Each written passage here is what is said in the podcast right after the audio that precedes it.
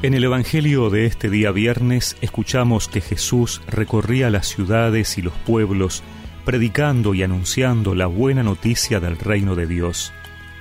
Lo acompañaban los doce y también algunas mujeres que habían sido curadas de malos espíritus y enfermedades. María, llamada Magdalena, de la que habían salido siete demonios, Juana, esposa de Cusa, intendente de Herodes, Susana, y muchas otras que los ayudaban con sus bienes.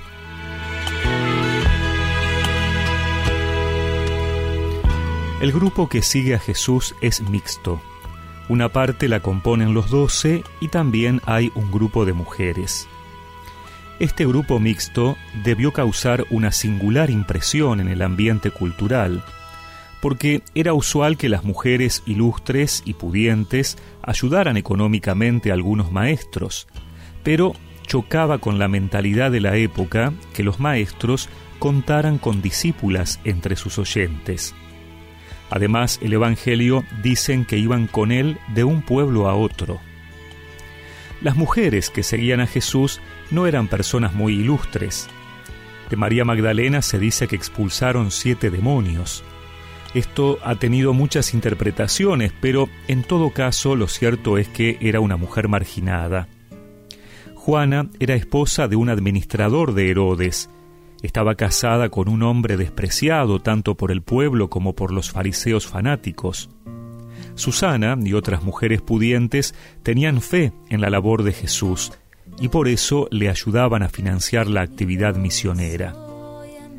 Estas mismas mujeres lo acompañaron, al igual que otros discípulos, durante todo el trabajo misionero. Luego, cuando la mayoría de los seguidores lo abandonaron, ellas continuaron fieles al pie de la cruz. Fueron las primeras testigos de la resurrección. Mantuvieron la fe en quien las había sanado y llamado, aunque los discípulos no les creyeran. Jesús no hace distinciones. Todos podemos ser sus discípulos. No importa el sexo, la condición económica, el pasado o el presente. Y esta condición de discípulos debería ser nuestra máxima aspiración. Estar con Él, aprender de Él, vivir con Él. Ser discípulos de Jesús es la base para cualquier otra misión que el Señor nos encargue. En ella somos iguales y desde ella toda actividad o ministerio cobra sentido en bien de la comunidad.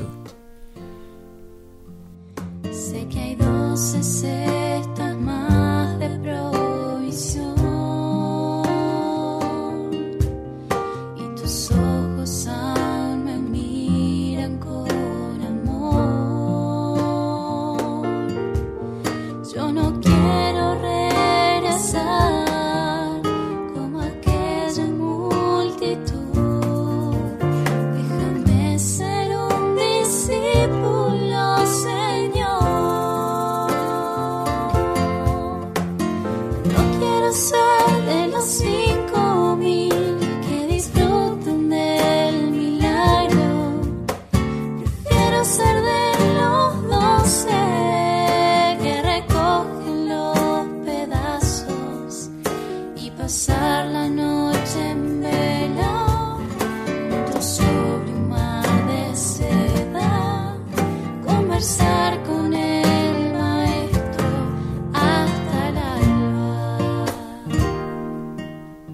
Y recemos juntos esta oración. Señor, me has llamado a ser tu discípulo formando parte de tu comunidad, tu iglesia. Gracias por guiar mis pasos. Amén. Y que la bendición de Dios Todopoderoso, del Padre, del Hijo y del Espíritu Santo los acompañe siempre.